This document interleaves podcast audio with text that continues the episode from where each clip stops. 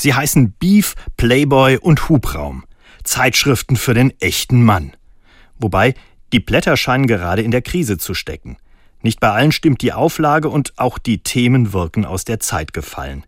Selbst der Playboy mit seinem scheinbar zeitlosen Angebot für den Herrn scheint keine Chance mehr zu haben.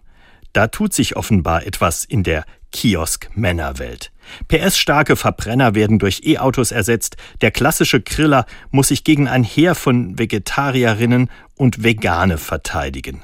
Der Playboy löst angesichts von Internetangeboten nur noch ein gelangweiltes Gähnen aus. Neue Männer braucht das Land und bekommt sie vermutlich auch. Der Zeitschriftenkiosk spricht eine deutliche Sprache. Arbeit, Kinder und Freizeit werden neu ausgehandelt, Ökologie wird zum Lebensthema nachfolgender Generationen und Sexismus gerät in Verruf. Was wohl Jesus dazu sagen würde? Wahrscheinlich in aller Ruhe nicken, sich entspannt zurücklehnen und darauf warten, dass seine Kirche bei all dem mitmacht. Dort, wo sie eh schon in vorderster Linie gestanden hat, aber auch dort, wo sie noch Nachholbedarf hat.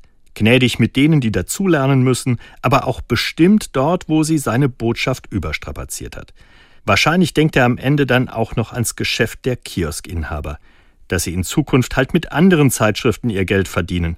Mal gespannt, wie die dann so heißen.